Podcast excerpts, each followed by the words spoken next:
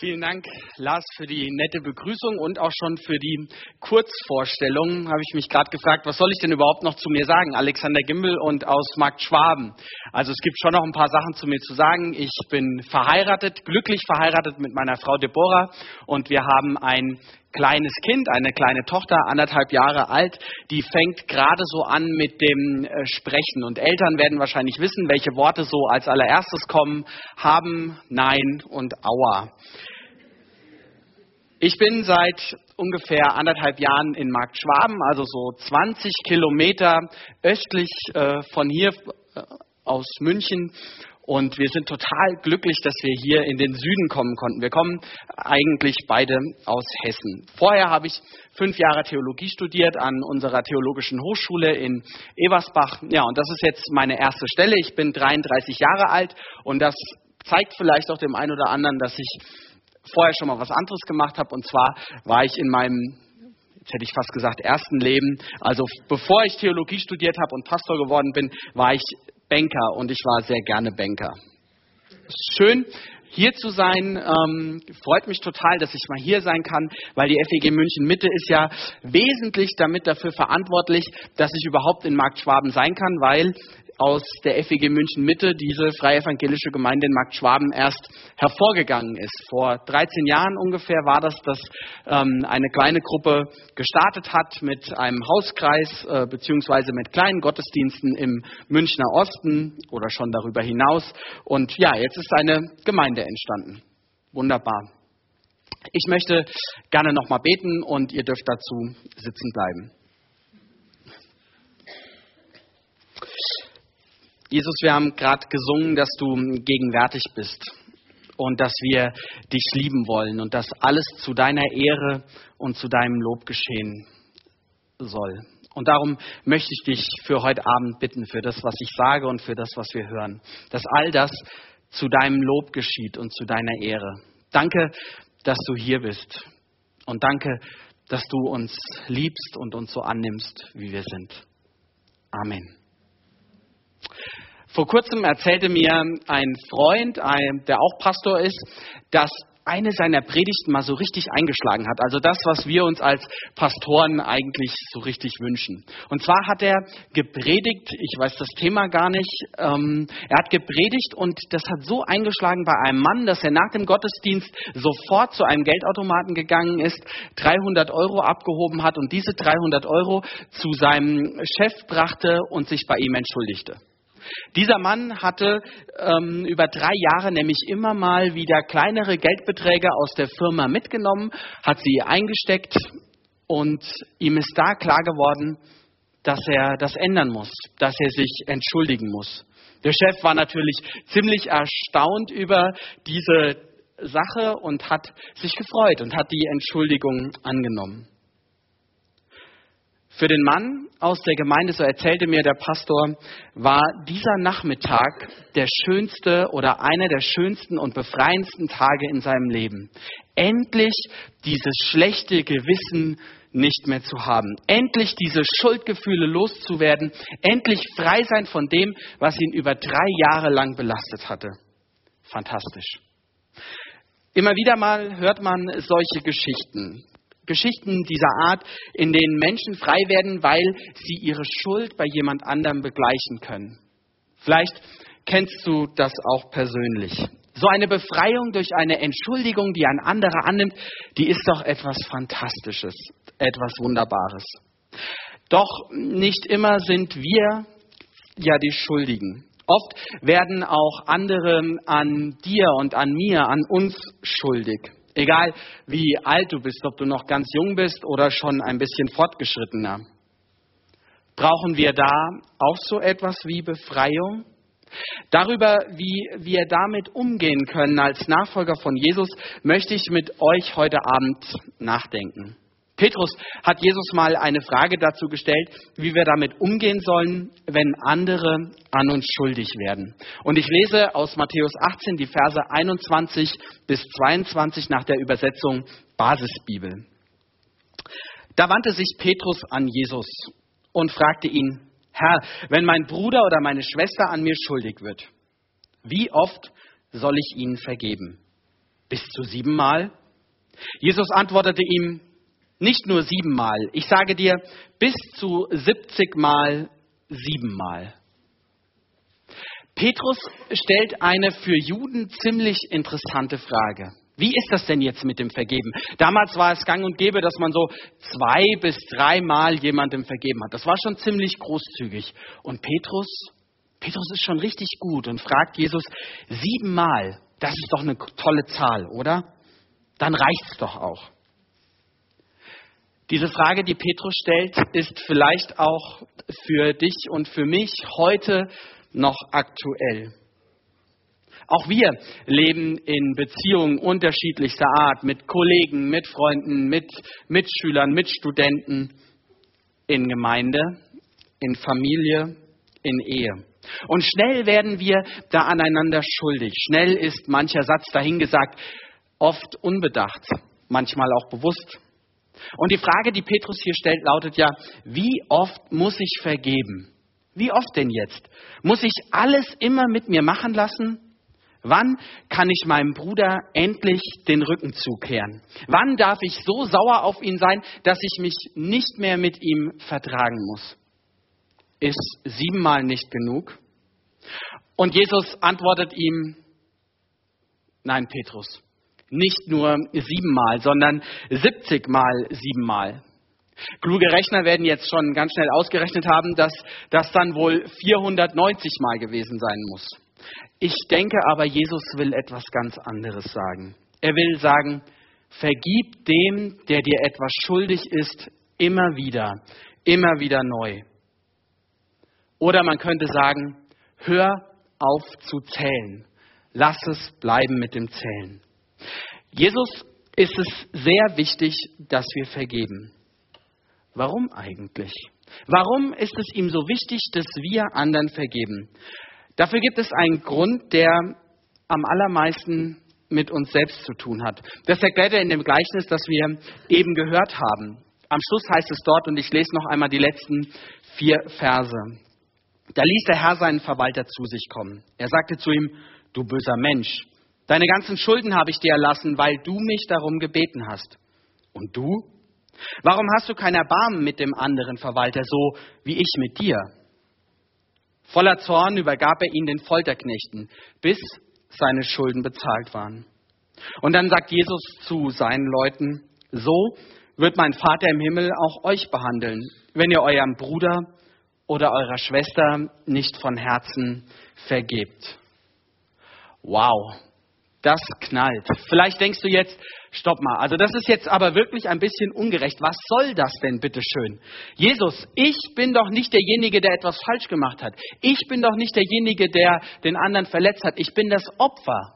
Ich bin der, der verletzt wurde. Und jetzt erzählst du mir, dass Gott es mir heimzahlen wird, wenn ich einem anderen nicht vergeben kann? Das hat er nicht verdient.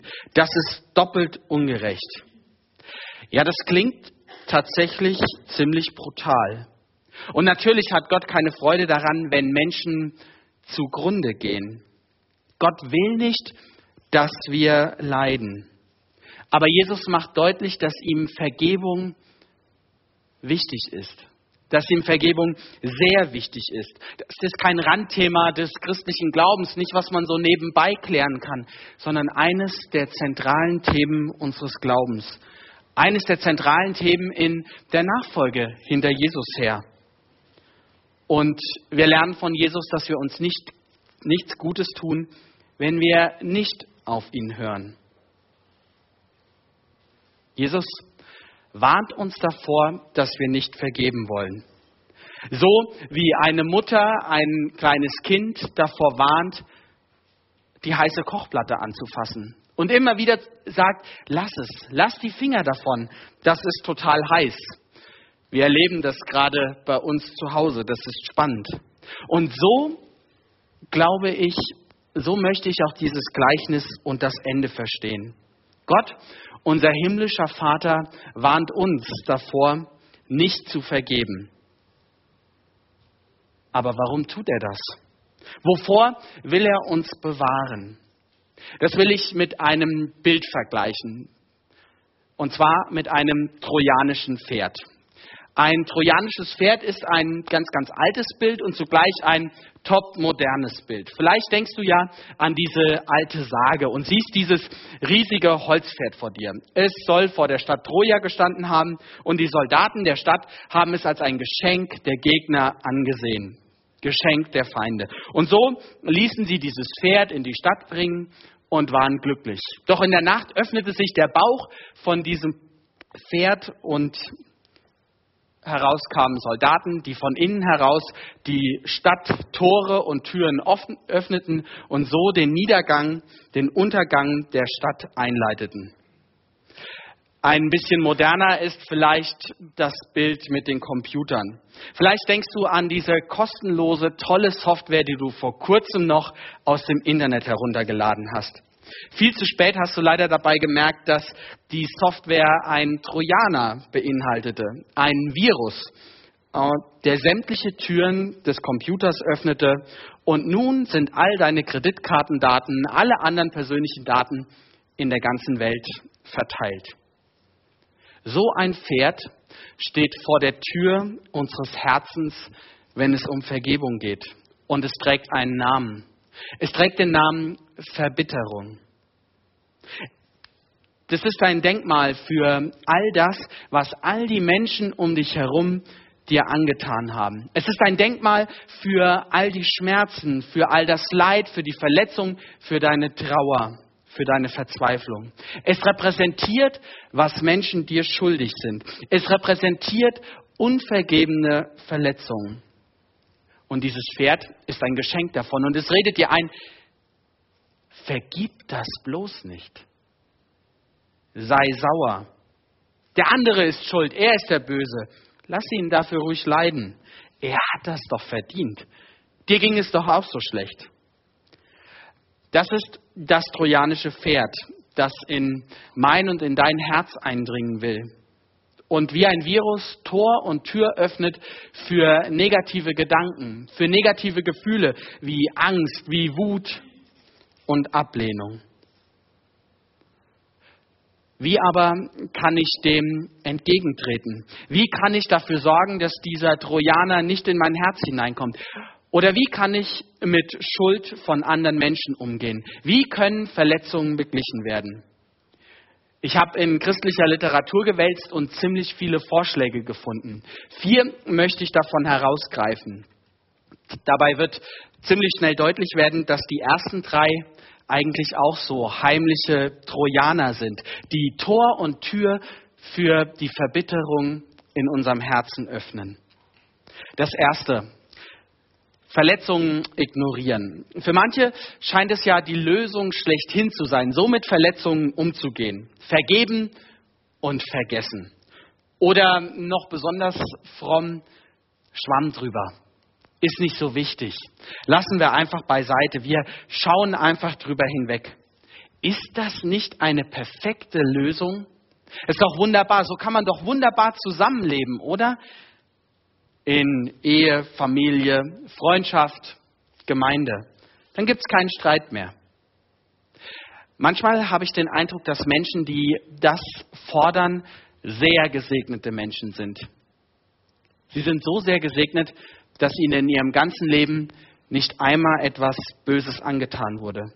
Es gibt nämlich ein kleines Problem und Lars hat dabei, hat darauf eben schon hingewiesen. Unser Gehirn hat diese Taste Delete nicht. Wir können nicht einfach irgendetwas löschen. Diese Reset-Taste gibt es nicht. Verletzungen können nicht ungeschehen oder rückgängig gemacht werden. Erinnerungen sterben nur schwer und wenn überhaupt, dann nur sehr langsam. Ich kenne das von mir selbst und du vielleicht auch. Jemand hat mich unglaublich unfair behandelt. Das kann ich doch nicht einfach ignorieren. Da kann ich doch nicht einfach drüber hinwegsehen und so tun, als wäre nichts geschehen. Vielmehr frage ich mich, Gott, wie konntest du das zulassen? Wie konnte das passieren? Und in mir entsteht der Wunsch nach Gerechtigkeit, nach Wiedergutmachung, vielleicht sogar nach Rache. Wie ist das, wenn dir jemand die Karriere verbaut hat? Weil er, der, weil er den Posten, der eigentlich doch genau für dich gedacht war, durch Hinterlist weggenommen hat. Wie ist das, wenn jemand eine unwahre, eine vielleicht auch intime Sache über dich erzählt und dich vor allen anderen schlecht darstellt? Und die anderen glauben dir das, glauben das dem anderen dann auch noch und du bist auf einmal der Außenseiter, der von allen gemieden wird. Wie ist das, wenn dich jemand so verletzt hat, dass du dich nicht mehr traust, alleine zu sein, dass du Angst vor dem Dunkeln hast und kaum mehr klare Gedanken fassen kannst? Wie ist das, wenn jemand, weil er betrunken ist, mit dem Auto gefahren ist und dann einen Unfall gebaut hat, bei dem Verwandte von dir zu Schaden gekommen sind, verletzt wurden? Das ist doch Schuld, die wir nicht einfach ignorieren können. Jemand hat mir dabei etwas weggenommen. Mein Leben ist nicht mehr so wie vorher. Es entsteht so etwas wie ein Ungleichgewicht. Manches mag man ausgleichen können, aber andere Schulden sind unbezahlbar. Der Täter wird es niemals zurückzahlen können. Da ist einfach noch etwas offen. Das kann ich nicht einfach verdrängen oder ignorieren, so tun, als hätte es nichts gegeben. Wer das versucht, der macht es in der Regel nur noch schlimmer, denn der Zorn, die Wut, die Verbitterung, die Angst, die bahnen sich einen Weg irgendwie aus unserem Herzen heraus. Und ich werde niemals so werden, wie Gott sich das gedacht hat. Und der Trojaner hat mein Herz erreicht. Ein zweites, Verletzungen vergelten. Das ist so die entgegengesetzte Möglichkeit, mit Verletzungen umzugehen. Auge um Auge, Zahn um Zahn, so heißt es ja schon in der Bibel. Doch Auge um Auge, Zahn um Zahn ist eigentlich gar keine Aufforderung, den anderen zu verletzen, dem anderen weh zu tun, sondern es ist ein Gesetz, das die Spirale der Gewalt begrenzen soll. Also nicht Kopf für Auge, Leben für einen Zahn. Das Gebot war eigentlich dafür gedacht, dass das Volk Israel in Frieden miteinander leben konnte. Trotzdem hat Vergeltung, finde ich, einen Vorteil gegenüber dem Ignorieren. Die Verletzung wird ernst genommen. Ich kann dazu stehen, dass mir jemand anderes etwas angetan hat. Aber mit Vergeltung ist ja die eigene Verletzung nicht gut zu machen. Ich weiß nicht, wer sich an diese Szene von vor ein paar Jahren erinnert, als in einem Kino in USA bei einer Filmpremiere ein Mann in dieses Kino eingedrungen ist und wahllos und man muss ja auch sagen sinnlos um sich geballert hat und Menschen dabei erschossen hat. Vor einiger Zeit stand dieser Mann dann vor Gericht und in einer Nachrichtensendung wurde ein Angehöriger von einem Opfer interviewt. Er wurde befragt, wie es ihm denn jetzt damit geht und was er fordert. Und der Angehörige wünschte sich nur eins. Er wünschte sich die Todesstrafe, weil, und das war seine Begründung, damit er endlich Genugtuung für den Tod seiner Angehörigen hat. Als ich dieses Interview sah, wurde ich ehrlich traurig. Sicher, der Täter soll eine angemessene Strafe bekommen und es muss auch irgendwie verhindert werden, dass sowas noch einmal vorkommen kann. Aber damit das Opfer Genugtuung bekommt, niemals wird der junge Mann seine Schwester oder vielleicht was auch seine Freundin zurückbekommen. Niemals wird sein Leben sein wie vorher.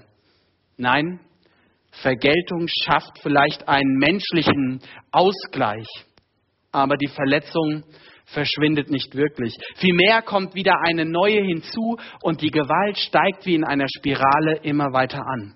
Und deswegen sagt Jesus in der Bergpredigt ja auch etwas sehr Herausforderndes. Er sagt in Matthäus 5, Vers 39 bis 42, ihr wisst, dass gesagt worden ist, Auge um Auge, Zahn um Zahn. Ich sage euch aber, wer euch nicht gegen, wehrt euch nicht gegen die Menschen, die euch etwas Böses antun, sondern wenn dich jemand auf die rechte Backe schlägt, dann halt ihm auch deine andere Backe hin. Und wenn dich jemand verklagen will, um deine Kleider als Pfand zu bekommen, dann gib ihm noch den Mantel dazu.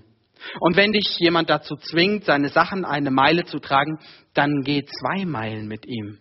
Wenn dich jemand um etwas bittet, dann gib es ihm. Und wenn jemand etwas von dir leihen will, sag nicht nein.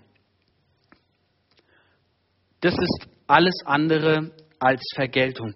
Gott will nicht, dass wir diese Spirale der Gewalt immer weiter drehen, sie anheizen. Er will, dass wir vergeben lernen. noch eine dritte Möglichkeit. Ich will sie mal nennen, Verletzungen nachtragen. Das wird wahrscheinlich der ein oder andere aus dem eigenen Leben kennen. Da hast du einmal eine Sache falsch gemacht und sie wird dir immer wieder vorgehalten. Ein kleiner Fehler hat eine große Wirkung. War ja klar, dass du wieder zu spät kommst. War ja klar, dass du dich schon wieder falsch verhältst. Auf dich kann man sich ja nicht verlassen. Immer wenn man dich braucht, bist du nicht da. Oder man wird vor den anderen schlecht gemacht. Dem, dem würde ich niemals vertrauen. Der gibt Ausgeliehenes nicht zurück. Das ist Vertrauensentzug.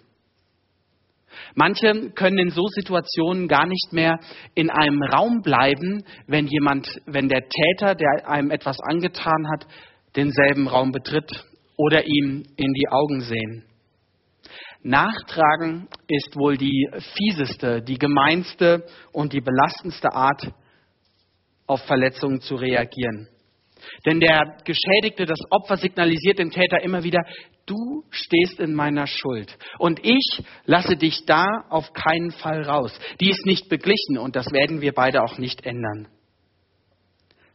Aber dieses Verletzungen nachtragen ist nicht nur für den Täter eine schlimme Sache. Es wirkt sich auch auf das Opfer, also auf dich und auf mich selbst aus. Noch deutlicher als bei den anderen beiden Möglichkeiten wird, dass das trojanische Pferd das Herz erreicht hat und das Herz verbittert. Ich kenne Menschen, die anderen Verletzungen nachtragen. Bei manchen Menschen geht das so weit, dass das zu einer Lebensphilosophie geworden ist. Das ganze Leben, alle Handlungen, alle Taten, alle Gedanken, ja sogar alle Aussagen drehen sich um diese eine Verletzung. Immer wieder wird Altes aufgekocht. Alles wird unter diesem Licht der Verletzung gesehen. Und damit gehen Lebensfreude, Mut, Kraft, auf Neues zuzugehen, verloren. Jesus schlägt einen anderen Weg vor. Jesus möchte uns dazu helfen, dass wir lernen, echte Vergebung zu leben. Und Vergebung bedeutet zuerst, dass ich die Schuld des Täters mir gegenüber wahrnehme und dass ich mich dafür dann in einem zweiten Schritt entscheide, diese Schuld nicht mehr einfordern zu wollen. Ich entlasse den anderen aus seiner Schuld, weil ich weiß, er wird sie mir sowieso nicht mehr zurückzahlen können. Vergebung ist also eine Entscheidung. Die Schulden, die ich sowieso nicht mehr bekommen werde, treibe ich nicht mehr ein. Dabei geht es gar nicht so darum, dass ich dem Täter etwas Gutes tue, sondern zuerst mir selbst. Ich entscheide mich nämlich dafür, ich lasse mich von dieser einen Verletzung nicht mein ganzes Leben lang bestimmen. Ich will frei sein davon. Ich will leben können. Ich will neue Beziehungen wagen können. Ich entscheide mich, ich will leben ohne Verbitterung. Aber wie ist das möglich? Jesus macht das mit seiner Antwort und mit dem Gleichnis, was wir gehört haben, deutlich. Er sagt, hör auf zu zählen. Denn zählen ist eine menschliche Möglichkeit. Vertraue auf die Möglichkeiten, die Gott dir gibt. Gott ist barmherzig. Er vergibt dir alle Schuld, wenn du ihn darum bittest. Er zählt nicht mehr. Das ist doch großartig. Das ist ein wunderbares Geschenk für dich. Und dieses Geschenk, das du bekommst, das darfst du weitergeben. Lass dich davon bestimmen, von dieser Barmherzigkeit, von diesen Möglichkeiten, die Gott dir schenken will. Gott hat dir alles vergeben wenn du ihn darum bittest. Und darum darfst du leben und mutig und froh in neue Beziehungen gehen. Versteht mich nicht falsch, Vergebung wird damit nicht zu einer einfachen Sache, die man so nebenbei easygoing erledigen kann. Das geht auch nicht immer schnell. Vergebung ist die intensivste, vielleicht sogar die anstrengendste Art und Weise, auf Verletzungen zu reagieren. Das kann auch mal Jahre dauern. Das muss manchmal reifen. Aber sie ist die einzige Möglichkeit, die dich aus dieser Verbitterung entlässt. Es ist die einzige Möglichkeit, die neue Beziehungen ermöglicht. Und deswegen möchte ich dir zum Schluss vier Schritte vorstellen, vier mögliche konkrete Schritte, wie du das vielleicht für dich machen kannst, wie du das für dich probieren kannst, wenn du gerade in so einer Situation bist, dass du eigentlich jemand anderem vergeben willst.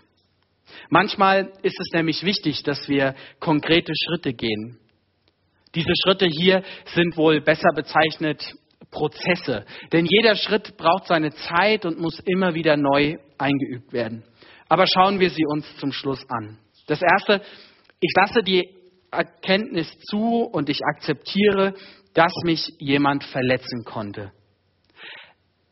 Ganz ehrlich, das ist kein leichter Schritt, schon gar nicht in unserer Zeit. Denn die Medien und vor allem die Werbung machen uns vor, dass man Menschen sein, ein Mensch sein muss, der am besten unangreifbar ist. So ein Mensch, an dem alles abperlt wie der Regen an einer Fensterscheibe. Bloß auf nichts eingehen.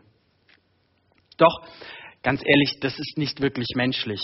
Ich bin ein Mensch, ich lebe in Beziehungen, ich vertraue anderen Menschen, ich gebe ihnen etwas von mir und damit mache ich mich verletzbar. Ein anderer kann mir wehtun.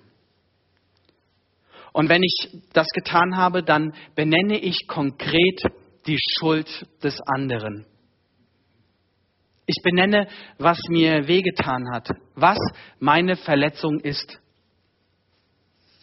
Denn nur wenn ich weiß, was ich verloren habe, was mir wehgetan hat, wenn ich das konkret weiß, kann ich ehrliche und offene Vergebung zusprechen. Manchmal habe ich den Eindruck, spreche ich zu schnell Vergebung zu oder zu allgemein, dass ich so einen Generalablass erteilen will. Ich glaube, das funktioniert nicht. Ich kann keine Schulden erlassen, von denen ich nicht weiß, dass es sie gibt.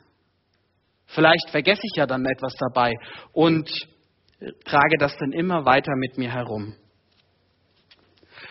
Das dritte, ich lasse die Anklage fallen.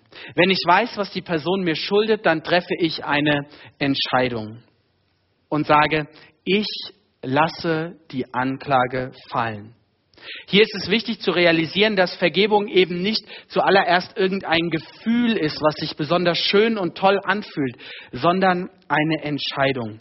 Und dann kann man zum Beispiel ein Gebet sprechen zu Gott. Hier ein Beispiel. Himmlischer Vater, ich danke dir, dass du mich liebst und mir alle Schuld vergeben willst. Bitte vergib mir. Aber du weißt auch, dass XY mir dies und jenes genommen hat oder angetan hat. Ich habe an dieser Schuld lange genug festgehalten. Sie hat mich gefesselt und verbittern lassen. Ich treffe die Entscheidung, diese Schuld zu löschen. XY schuldet mir nichts mehr. So wie du mir vergeben hast, vergebe ich XY.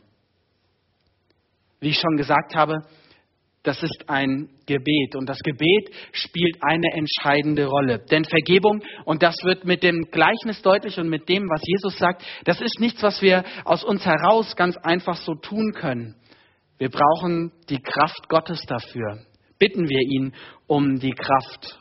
Und dann lasst uns mutig sein und anderen vergeben. Diese Entscheidung treffen. Und das vierte. Ich rolle den Fall nicht wieder auf. Die Gefühle, die wir haben, werden nicht mit der Entscheidung automatisch verschwinden. Und auch die Erinnerungen verblassen nicht sofort von dieser Verletzung. Manche Erinnerung wird sogar noch präsenter, als sie vorher da war. Und als viertes entscheide ich mich deswegen immer wieder neu, jeden Tag, jede Begegnung, dass ich diesen Fall nicht wieder neu aufrolle. Ich lasse ihn bei den Akten. Es ist in Ordnung, wenn Erinnerungen und Emotionen, Gefühle wieder auftauchen. Glaube dann bloß nicht der Lüge, du hättest nicht richtig vergeben. Halte dich an die Wahrheit. Und die Wahrheit ist, dass du die Entscheidung getroffen hast, die Schuld des anderen zu löschen und dass sie damit auch weg ist. Erinnerungen sind nicht der Feind von Vergebung.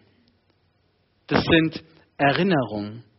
Der wahre Feind der Vergebung ist an Schuld festzuhalten, möglichst immer wieder als Opfer aufzutreten, den anderen immer wieder daran zu erinnern und die Wunden immer wieder neu aufzureißen.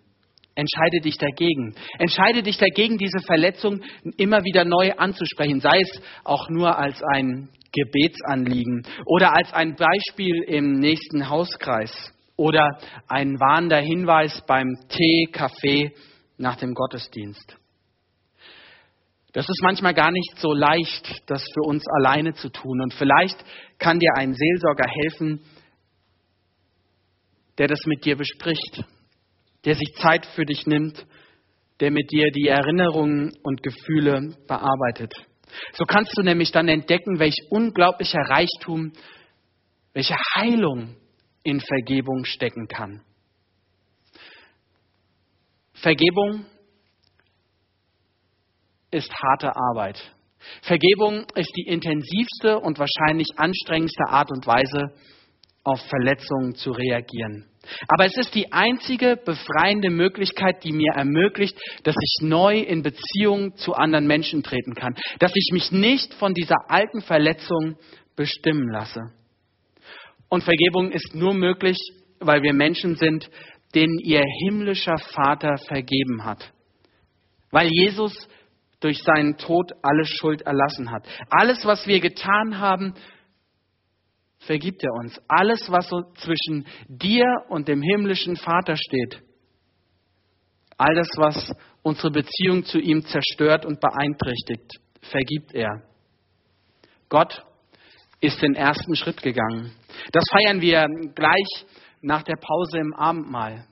Gott gibt sich ganz hin. Daran erinnern wir uns, wenn wir miteinander Brot und Kelch teilen.